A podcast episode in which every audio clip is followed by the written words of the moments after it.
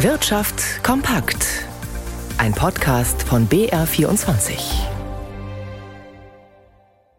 Im Studio Birgit Habrath. Wirklich überraschend kommt die Nachricht aus Frankfurt heute nicht. Die Europäische Zentralbank erhöhte den Leinzins um einen halben Prozentpunkt auf nun drei Prozent. EZB-Chefin Christine Lagarde verkündete das nach der Sitzung des Rates im Hochhaus nahe des Mainz in Frankfurt. Von dort berichtet Felix Linke.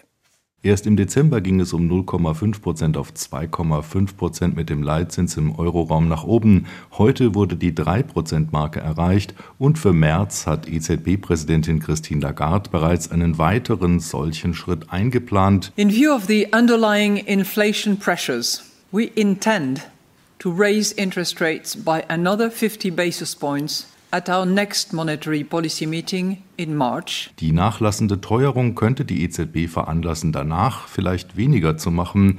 Doch vorerst gilt das Wort von Lagarde, wonach die Zinsen noch deutlich und stetig steigen müssten, um die Inflation ausreichend einzudämmen.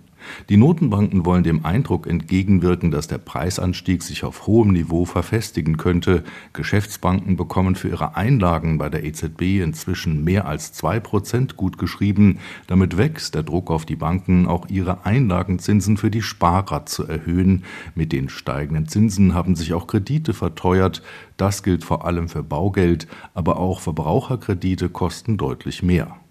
Die Banken werden heute also genau hingehört haben, was die EZB-Chefin in Frankfurt verkündete. Dort ist auch der Sitz von Deutschlands größtem Geldhaus, der Deutschen Bank. Die musste in den letzten Jahren viele Turbulenzen überstehen, zum Teil selbst verschuldet. Heute nun ein Aufatmen in den beiden Banktürmen im Herzen von Frankfurt City. Das Geldhaus konnte den Gewinn im vergangenen Jahr deutlich steigern. Ursula Mayer hat sich die Bilanz einmal genauer angeschaut. Unter dem Strich blieb nach Steuern und bestimmten Zinszahlungen ein Überschuss von etwas mehr als 5 Milliarden Euro hängen. Das war mehr als doppelt so viel wie im Jahr zuvor und das beste Ergebnis seit weit über zehn Jahren. Die Bank profitierte von einem positiven Steuereffekt in Milliardenhöhe im Zusammenhang mit dem Geschäft in den USA. Aber auch die Erträge wuchsen. Im mittlerweile zusammengestutzten Investmentbanking florierte der Handel mit Anleihen und Währungen. Und auch von ihrem Geschäft mit Privat- und Firmenkunden profitierte die Bank, weil sie zum Beispiel mehr Kredite vergeben und dafür wieder höhere Zinsen verlangen konnte. Sogar die selbst gesteckten Renditeziele erreichte das Geldhaus. Den Konzernumbau der Bank bezeichnete Deutsche Bankchef Sewing als erfolgreich. Man sei dadurch breiter aufgestellt und profitabler. Am Erfolg der Bank sollen auch die Aktionäre teilhaben. Für das abgelaufene Jahr stellt ihnen der Vorstand eine höhere Dividende von 30 Cent je Aktie in Aussicht nach 20 Cent für 2021. Weniger Anträge auf Postschlichtungsverfahren. Die Bundesnetzagentur hat im vergangenen Jahr 15 Prozent weniger Beschwerden von Kunden erhalten, die eine beschädigte oder keine erwartete Sendung bekommen haben als 2021. Gut im Geschäft. Elektroautos und Energiewende sorgen bei dem Chipkonzern Infineon für Zuversicht. Nach einem unerwartet profitablen Start ins Jahr hebt das Unternehmen die Gewinnprognose an, trotz Gegenwinds. Rekordgewinn dank Krise. Der britische Ölkonzern Shell konnte den bereinigten Gewinn auf fast 40 Milliarden US-Dollar erhöhen. Damit hat er sich innerhalb eines Jahres etwa verdoppelt. Und jetzt noch der Blick auf die Märkte und zu Jan Plate im BR24 Börsenstudio. Wo steht der DAX nach der heutigen Entscheidung der EZB über eine Zinserhöhung um einen weiteren halben Prozentpunkt denn?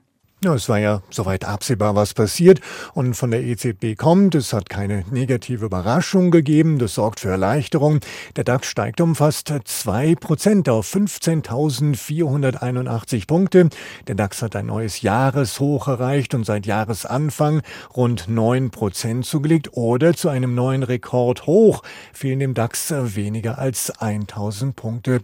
Und dem DAX helfen heute auch Geschäftszahlen und Ausblicke unter anderem von bayerischen deutschen Münchner Unternehmen. So hat eben der Chiphersteller Infineon seine Ergebnisprognose für das laufende Geschäftsjahr erhöht. Das wird mit einem Kursplus von fast 8,5 Prozent belohnt. Anteilsscheine des Medizintechnikkonzerns Siemens Healthineers ziehen nach Zahlen und Ausblick um fast 7 Prozent an. Oder Siemens Energy kommt trotz anhaltender Probleme bei der Windpark-Tochter Siemens Gamesa um fast 4,5 Prozent beim Aktienkurs voran.